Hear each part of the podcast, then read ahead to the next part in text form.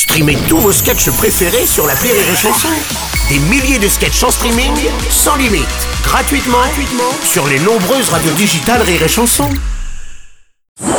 Rire et Chanson, le top de l'actu. C'est le top de l'actu de Jérémy Crédville ce matin. Bonjour Jérémy. Salut Bruno, mon petit Bruno. Ce matin, Oui. c'est peut-être ma dernière chronique dans cette émission puisque je vais défendre Catherine Deneuve.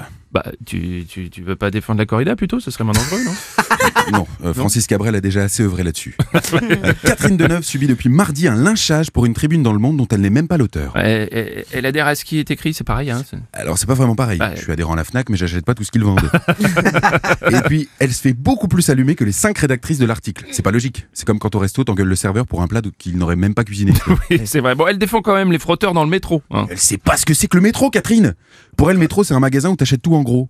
Alors, forcément, moi, un grossiste qui se frotte à moi devant des ramettes de papier à 28 euros les 10 000, je peux aussi l'envisager comme l'expression d'une grande misère sexuelle. Donc t'es d'accord avec cet article, toi? En partie, oui.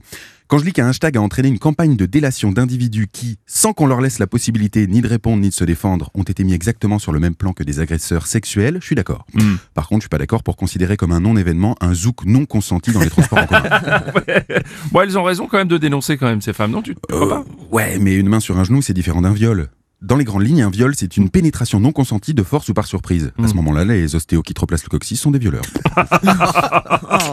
Non, mais elle- le hashtag MeToo a conduit euh, à la remise en question de, de certains quand même, non De certains Ouais. Et de tous euh, Tous mes potes. Même moi, je me suis senti coupable. Je me demandais si bourré, j'avais pas abusé de quelqu'un. Et tu avais abusé De l'alcool, oui. Ouais. Euh, moi, je me considère comme féministe dans la mesure où je prône l'égalité homme-femme à tout point de vue. Eh ben, Bruno, Tu trouveras des féministes capables de se plaindre de ma phrase parce que j'ai dit égalité homme-femme plutôt qu'égalité femme-homme. Bon, Le féminisme va trop loin selon toi? Euh, oui, je trouve en effet qu'une certaine forme de féminisme va trop loin quand je lis que la galanterie c'est sexiste, par exemple.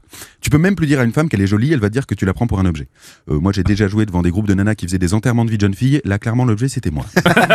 oh, bah, Ça a dû te faire plaisir ça. Bah non, parce que l'inverse aurait fait polémique. Bah oui. Oui. Regarde, je terminerai par deux exemples dont l'inverse ferait polémique. Premier exemple, sur Adopte un mec, les femmes font des rencontres de façon ludique en mettant des hommes dans leur caddie virtuel.